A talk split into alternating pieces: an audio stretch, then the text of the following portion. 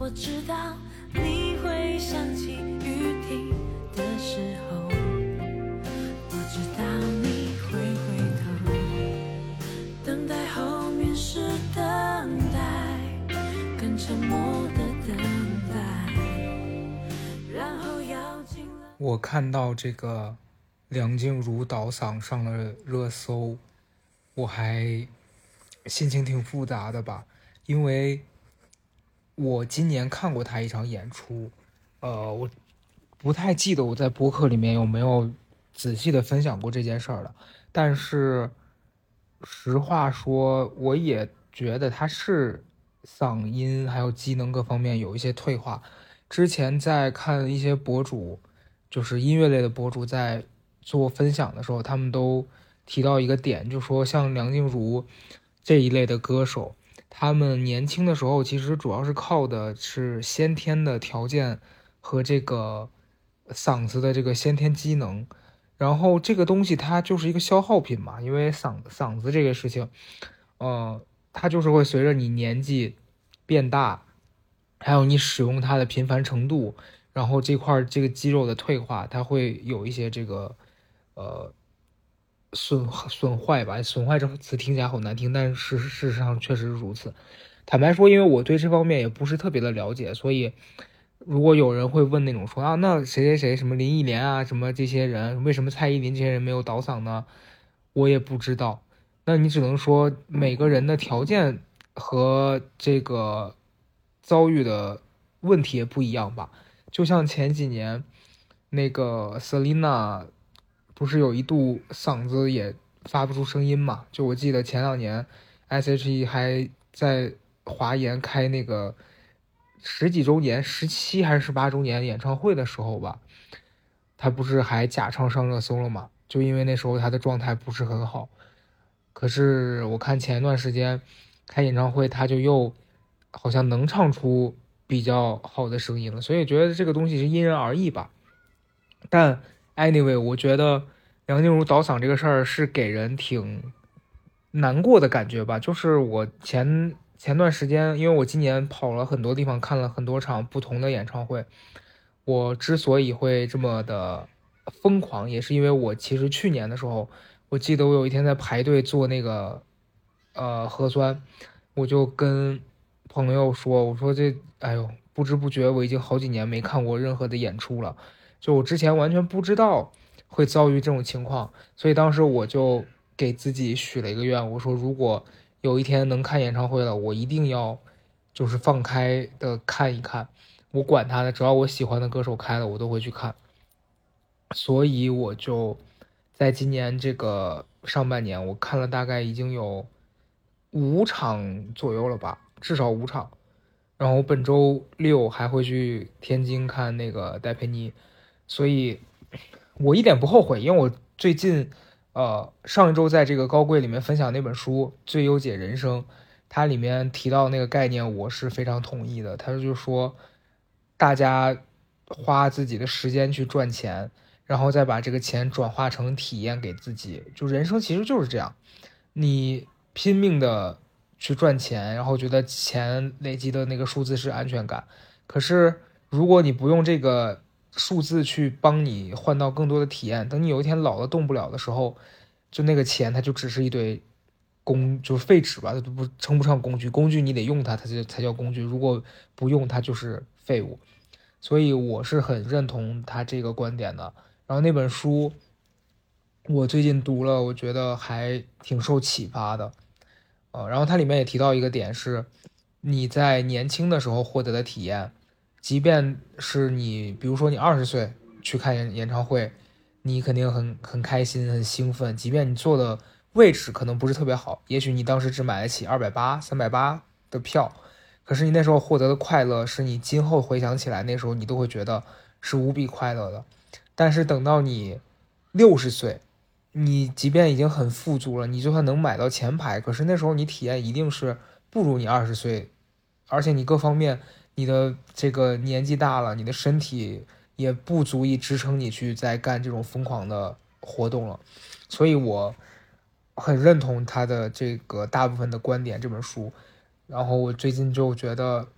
当然就是中间是有一个度的，你不可能说你在温饱都解决不了的情况下，你去这个及时行乐，对吧？那是有点疯狂了。他书里面其实一直在讲一个事儿，是小时候咱们都学过一篇课文，就是那个蚂蚱和蚂蚁，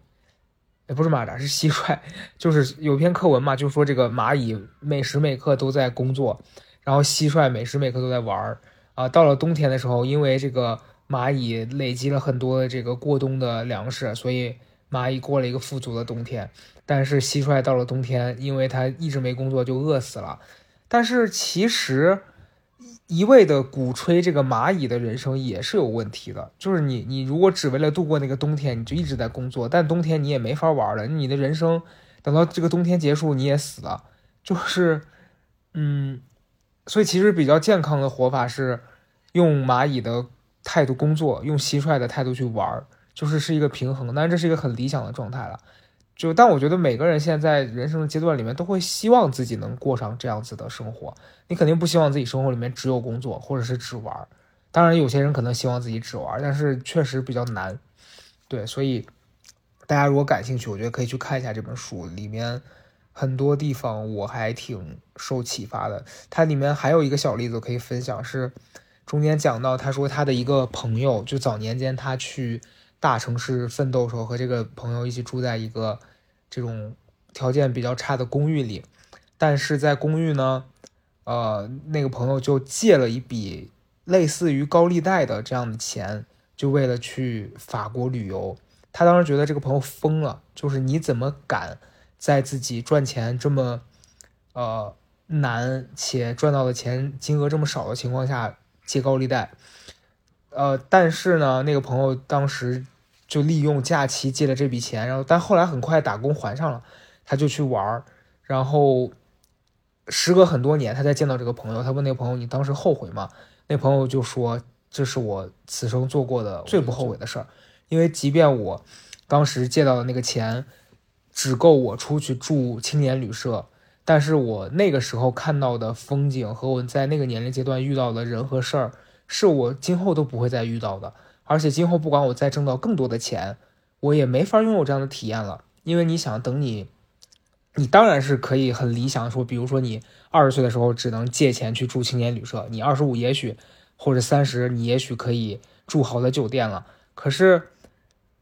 就是当你回想起来，你二十岁有这个。冲动有这个热血的这个体验的这个经历，你还是会觉得，嗯，我再多钱，就这这是你今后花再多钱都买不来的一个体验。我当时读到这儿，我也很有感触，因为我上大学的时候，我有几个好朋友，当然我们现在还是很好，呃，可是上大学就是暑假，因为那时候我真的，呃，家里条件也一般，就你不太敢问家里人开口要钱，说我要去旅游。但那几个朋友，他们可能就，呃，跟家里人想方设法的要了一笔钱，然后大家一起暑假的时候坐火车，坐绿皮火车去这个内蒙还是哪里，反正他们很多年一直在反反复复讲当时一起去玩的那个很开心的回忆。然后我实际上每一次听到他们在分享的时候，还是会有一点点的觉得。失落吧，就是你当时觉得，哎呦，我不不想冒这个险。也许我跟家里人开口，家里人会给我的。但这东西就，你不要为了过去的事儿后悔了。只是，就假如能去，肯定它是一个很美好的回忆。对，所以我觉得大家如果现阶段会有各种各样的困惑，你觉得我人生是还对花钱这件事儿有很大的。这个障碍，你可以读读这本书，看看能不能给你一些这个感受吧。对，所以说到底，我觉得说回说回刚才看演唱会的这个事儿，我是觉得演唱会对于我现阶段来说，就我小时候喜欢的那些歌手，其实现在很多人要么就处于半退休的状态啊，要不然就是已经消失在这个歌坛，然后为数不多的。你看，现在还有人倒嗓，对吧？然后有的人票是根本抢不到的，所以我真的觉得，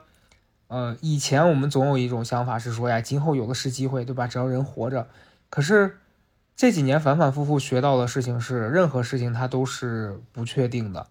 所以想做的事情，我觉得就给自己设一个比较短的期限，你就去做，千万不要等到以后没机会，然后你再后悔说，哎呀怎么怎么样。所以今年我其实想到我可能比较遗憾的事儿，就今年那个 Coco 的事情发生了之后，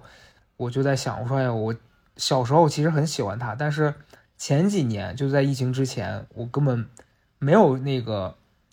一个目标说我要看一场他的演唱会。但你看今年这事儿发生了，就它就变成一个以后都不可能实现的事儿了。所以我的建议是，大家如果年轻，然后你也有很多想做的事儿，就去做。然后上周六我们那个高贵的线下活动，呃，办的还挺好的，就来了很多的朋友。我。特别开心，因为那天实际上来的人比我想象中的要多，就那个咖啡店已经坐满了。当然那天也很热，然后大家虽然都很热，可是还是很热情的在那个环境里面听我们分享，让大家很开心。就我也因此而觉得获得了很多能量。我发了条微博，嗯，然后有一个女生，我对她的印象很深刻，就她涂了一个黑色的嘴唇。后来活动结束的时候，她过来跟我讲说她。退学就是高中的时候不想读了就退学了，是高中还是大学？反正我记得应该是高中吧，就退学了。然后她就跟我说，她现在就做自己想做的事儿，我觉得很酷。就是当然不是鼓励所有人都像她一样啊，可是我觉得在她那个年龄，我从她身上感受到一种她觉得他在做一件他能为自己的决定负责的事情，那就 OK，对吧？我觉得你如果在任何阶段你都能想通你自己。是完全能合理的接受你自己的这个选择的，我觉得那就 OK，嗯，然后今天还是跟大家分享一本书吧。我觉得，就刚才那本《最优解人生》之外，我还读了一本，我觉得我近期应该是挺喜欢的书吧，是这个呃凯文·凯利的《宝贵的人生建议》。然后这本书我也是前段时间在。微博上有发过他的一些片段，然后当时是出版社的编辑寄给我的那个试读本，我当时读了我就很喜欢，因为，嗯，他呢怎么形容他？他其实是一本我觉得很适合在高铁上，或者是你近一段时间你有很多感受，然后你又不知道该怎么抒发的时候，你可以去读的一个书。它里面就是很多的短句就。短小精干，但是却非常的让我觉得，哎，这句话我要是早点读到，我就就就好了。就是那天我在看的时候，全程我都觉得，哎，这个东西我前段时间有想过，还或者是，哎，这句话我才跟朋友聊过。就是我读的过程是这样子的，所以我很喜欢这本书。那天就在微博上发了，我说等到这本书正式上市的时候，我应该会在节目里面聊一聊，然后推荐大家去读。哦，然后我我现在手上拿到了一本是出版社又寄给我的这个正式版，正就是已经上市的版本，然后它很干净，就是是一本白色的底子，然后上面就是字写着大大的，然后它的副标题叫我希望早点知道的智慧，我觉得这个非常贴切，然后我我觉得我我可以找几个我跟大家分享我比较有感触的，就是讲到哪儿聊到哪儿吧。一个是这个哦，我一翻开就发现了这个第第九页有一个我标注的，就拿记号笔画出来的话，说大多数争论其实跟争论本身毫无关系，所以在大多数情况下，人无法通过争论来赢得争论。这话听起来有点绕，但是我当时为什么要画它？就是我觉得我近一段时间的感受，我觉得在网上经常会发生很多这种无意义的 battle 啊。argue 啊，就是很没有意义。就这种辩论，我真的觉得，他就已经不是在争论这个问题是怎么样的，而是每一方都坚定的认为自己的观点才应该代替所有人的观点。我觉得这个是本身我觉得我很不能理解的。就我跟可以跟大家分享一个事儿，是我昨天大无语的一个事件，就是。我跟曹宁还有曹富贵，我们录的那期上班的那期播客吧，然后当中我们不是提到一个小点嘛，然后那个点就说，曾经有一些客户也不知道为什么就突发奇想的找我们三个男性，分别就是推广一些女性用的产品，然后找这个曹富贵代言月经日记。你看我讲到这儿，我就是会想笑，因为我觉得很荒谬。就是不是说人家这产品荒谬，是你怎么会想到找一个男的来推荐月经日记呢？对吧？就是这个事儿不合理啊，因为他如果能用或者他用得到，这个事儿合理。可是他就没有，你让他在上面写什么呢？记记这个账本吗？就是很奇怪。然后所以我们在聊的时候，肯定就是有这种情绪嘛。我们当时就笑了。结果昨天有一个网友就跟我留了很大串的这个。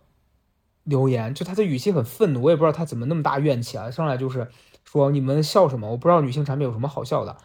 啊！反正意思就是说觉得我们的态度很不尊重女性。天呐，我就是说，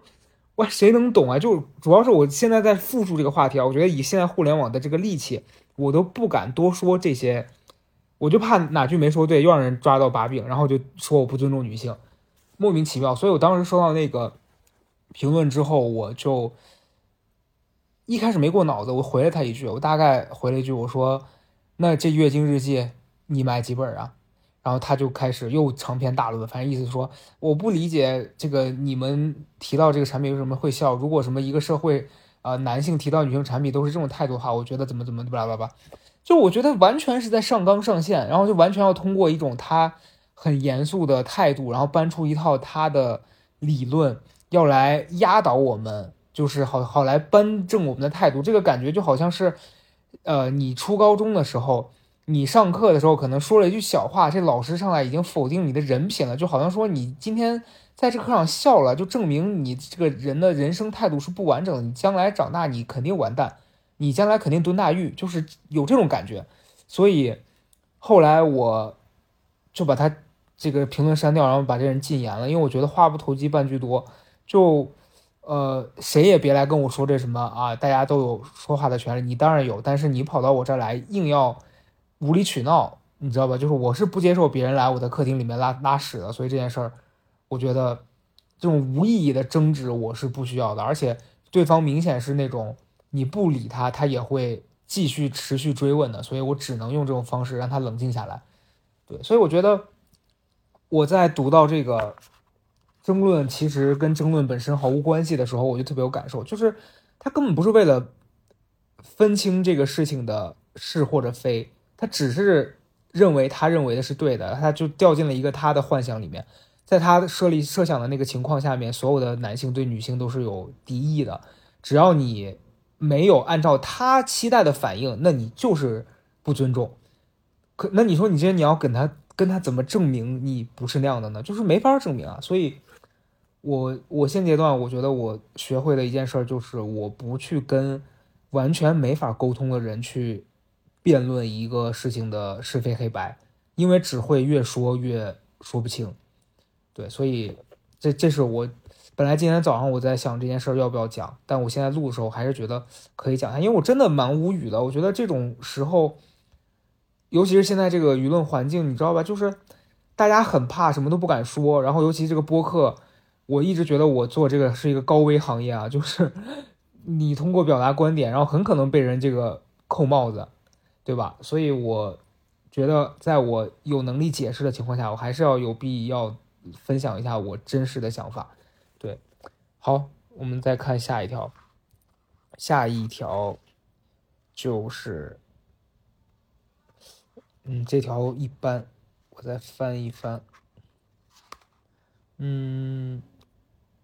啊，这条不错。他说：“你没有喜欢每一个人的义务，你有厌恶任何一个人的自由，但对每个人你都要给予基本的尊重，包括你厌恶的人。”嗯，坦白说，这句话我目前还没法完全做到，但是我同意他的说法，就是因为我我认真的觉得我前段时间有一些处理问题的方法还是不够成熟的，就是。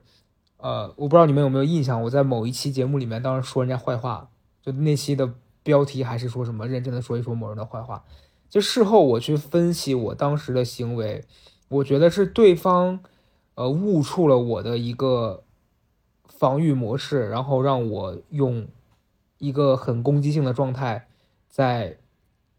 进行自我防卫。但是事后我觉得我那个行为是很不妥当的，这个就相当于别人可能也只是为了跟你拉近关系，但是你一下子把他推开，但推的过狠，可能已经把他推到了马马路中间了，就让他也受伤。这件事儿我觉得是我做的不太好的，可是当下我已经造成了那个结果了。后来我就发现我说的那个人他可能听到我的节目，他就把我全平台给拉黑了。然后这件事我也接受，因为我觉得，嗯，我现在说这番话也不是说要给自己这个辩解啊或什么，我觉得我确实做的不对，但是坦白说我也接受这个结果，因为确实我和他不是适合做朋友的人嘛，或者或者是现在这个阶段看来，我觉得我们当时的状态是误认为对方是可以接受我们的。这个情绪，但是其实我们都不是真正的了解对方，所以，那你在都不清楚对方的原则啊、一些底线啊、安全范围的情况下，你就离对方离得太近，你可能会被对方真实的样子给吓到，所以他拉黑我啊什么的，我觉得这事儿也 OK，因为本身可能我们就距离一下靠太近了，最后这造成了一个反弹，因此。我觉得结果我是接受了，可是今后我在做同样的选择的时候，我肯定不会去用那么激烈的方式去表达自己的情感，然后也不太会去呃在背后去那样说人家吧。对我觉得，因为这本书里面我记得他还提到一个点是说，呃，说别人好话可以在背后，但坏话不要。就这是我很同意的。就是我认为赞美这件事儿，其实你当面赞美是很应该，但你在背后也是可以夸别人的。可是，在背后说别人坏话这件事情，我觉得确实是要杜绝的。这当然也是我以前一个很不好的习惯，但我现在觉得，嗯，我正在学习不去做这件事儿，因为我发现你去跟另外一个人不停的抱怨这一个人的不好。其实也是在传输一种很负面的能量，然后这个能量本身，它你重复的越多次，它给你带来的这个不好的感受其实是一样的，然后它在不停的循环。我觉得其实你切断它就可以了，你不用让它一遍一遍的在你这边啊滞留那么久。对，所以我觉得，呃，你就发现自己的那个状态是一个你旧有的模式，然后你又不喜欢这个模式，那你要做的就是。你辨别清楚，说，哎呀，你看我又掉到了这个行为模式里了。这个时候我停下来，我试试看，我接受我的不好的感受，但我不用那一套方式去让它继续蔓延。然后试试着就是去做一些别的事情，也许从此以后你找到了一个新的方法去治愈你那个不舒服的状态呢，对吧？嗯，好，再再跟大家分享几条。嗯，哦，对，还有一个是。这句我也很认同。他说：“你能做的最利己的事就是慷慨。”这个我最近深有体会。就是聊那个李佳琦那一期，当时评论底下有有一个人，因为我们在节目里面，我跟曹富贵不是建议大家去做慈善嘛，然后捐款，然后当时有一个这个网友，应该是抱着一种。啊，就有一种我看看你能做到什么程度的这样子的心态来来质问我。当时他他的留言是说，呃，假如你获得了那样子的财富，就是你不必假设到那种程度，你就我现在其实也可以做到，因为我是从今年开始的，就我基本上每一笔收入就是比较大的收入或者小的，其实我每个月我固定看到一些需要救助啊，那些就是什么流浪动物啊，包括一些呃。这些什么山区偏山区的儿童啊，一些一些病人，我都会定期捐一些，因为我我不是说我多圣母，或者说我这些行为有多伟大，绝对不是，是我觉得就是应该在自己的能力范围以内去帮别人一点吧。就这个帮，倒不是说我有多么有大爱，而是就是你这笔钱你留着，可能只会让你带来一些所谓的安全感，但这个安全感它也是不稳定的。就是我我不是一个说我看着我的这个。存款慢慢变多，我会觉得，哎，我就没有事儿了，嗯，所以我我觉得我赚到一笔钱，我留下一部分我可支配的和我能接受的这个数字，那么一笔钱百分之十其实也没多少。你想，你就是一千块钱，你就捐一百嘛，对吧？也你那你就还有九百，这事儿也不是说一个多大的损失。但是你帮助人的那个东西，你每个月想起来，哎，这个月我又做了多少帮助到别人的事儿，这个事儿本身能带来的体验，要比你那一百块钱留在你这儿的那个好的感受要多得多。所以我是从今年的大概五月份到现在也四个多月了，就是我我持续的在就是做这件事儿，就我基本上每进来一笔这个。收入我都会捐一点，对对，所以我认为这是一个方法。还有一个方法就是可能，呃，跟你的朋友分享一些东西，因为这事儿也是我跟我的朋友学的。你比如说，呃，早年间我们出去玩啊，干嘛都不会想着说给别人带东西，就就那个时候年纪比较小。然后现在我的朋友反正去这个什么日本啊，这个环球影城什么的，他们都会给我带一些这种周边回来。然后我最近在他们的影响之下，我也开始就比如说我刷小红书，我看到一些可爱的那种，呃，创意的小玩意儿，我也会买。然后我以前可能就只买自己的，但现在我就一次买好几个。我就想我哪些朋友可能会喜欢，我把自己的份额留下来之后，然后剩下的我就也送给他们，因为也不是什么值钱的东西，但是你知道他拿到这个他一定会开心啊，你不能说很开心吧，但是他肯定会开心。所以，我觉得这个慷慨这件事儿，还有包括我这本书里面还提到一个事儿，就说你在吃饭的时候去买单，永远是能，就不管你面对是新朋友还是旧朋友，你都是能够让这个氛围变好的。就这事儿，以前我也还挺恐惧，因为我印印象中，我上大学的时候很怕朋友约饭，说这个。啊，今天一起吃饭，然后总有人抢着买单。那时候我就觉得他们老买，我我我，因为我一个月就只有五百块钱的生活费，然后跟他们出去吃一顿可能就要花掉一百多。那时候我就觉得这是灭顶之灾，所以我刚工作的时候我也一一度有这种恐惧，就是我不敢去买单。但现在我觉得，你确实跟人出去，然后那个人买单，你作为被买的人，你会觉得很开心。但是，呃，咱虽然。不用说次次都去当这样的人吧，可是你，你就是每一次你当这个人的时候，你还是会觉得说今天挺开心的。而且你花这个钱，其实不是说你只是为了这个饭买单，而是你今天花这笔钱，在你承受能力的范围之内，你和你的朋友拥有了这个一个美好的聚会，这个事儿是很很好的。就包括再讲回刚才上一本书啊，就那个《自由解人生》里面，他讲到，就说他在四十五岁的时候。他过生日，他呃花了一大笔这个预算，把自己的朋友还有当时的哥哥姐姐啊、爸妈一起接到一个海岛上去给自己过生日。然后他事后到五十岁的时候，他回想，他觉得当时做的那是最正确的决定，因为一开始也会纠结说这个钱，呃，是不是太昂贵了。但是当五十岁的时候，他面面对这个父母当中已经有一个人离世了，然后哥哥姐姐也没办法。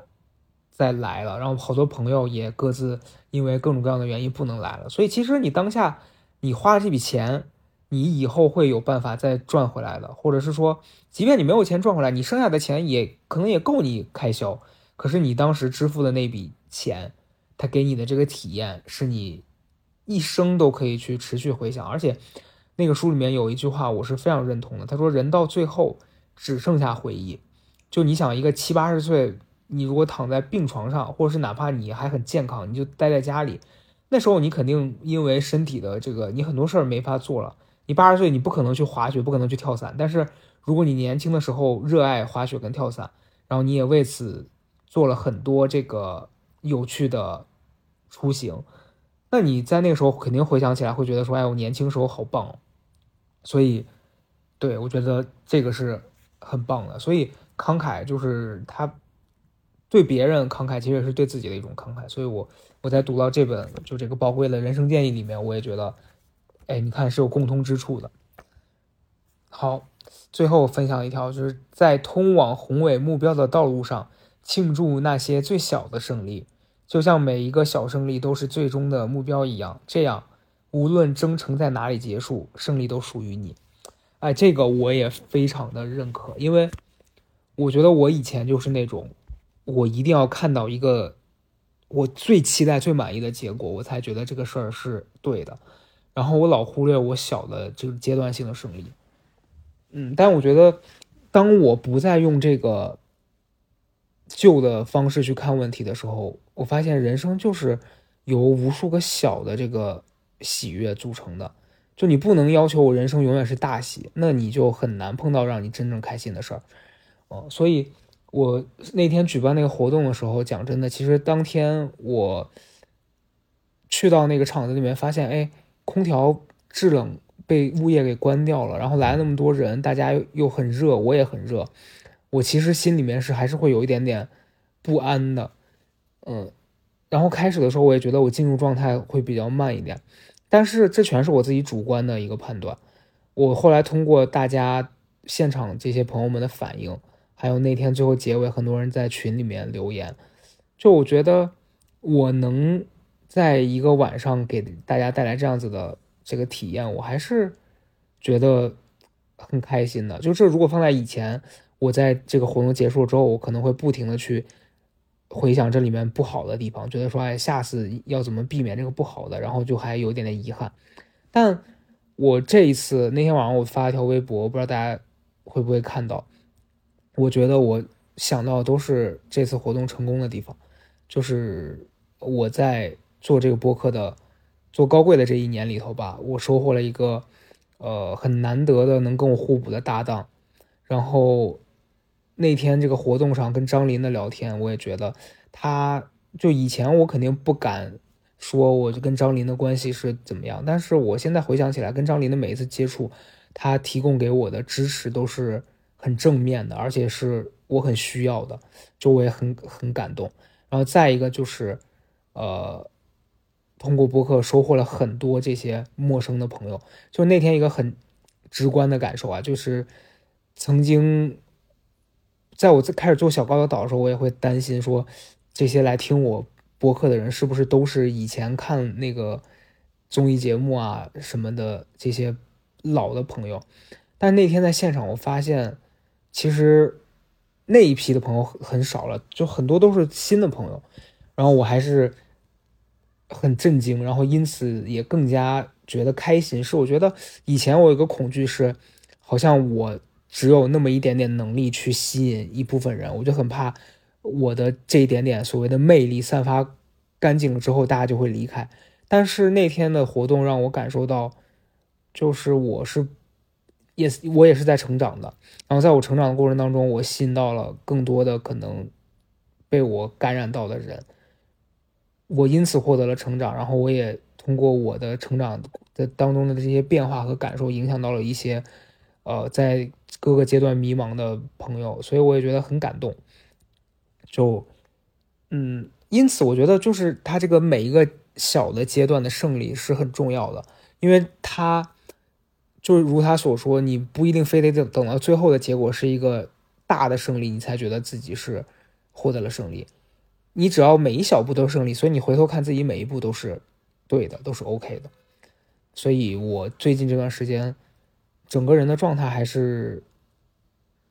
就是讲真的，有时候会有一点点想说，我何德何能，我配得上这一切吗？就是 对，但我我我觉得这个就是还是那个冒名顶替综合症啊，就是所以对，要克服这件事儿，要要相信自己值得更好，然后你要为了让自己相信你自己值得去做更多的努力，对，所以我希望大家，呃，如果你最近。想问，如果你最近想知道我要我在看什么书，然后问我推荐什么，我觉得这个宝贵的人生建议，还有那个最优解人生，我都推荐给大家，可以去读一读。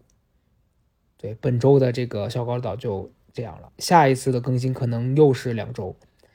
所以且听且珍惜吧。祝大家工作愉快。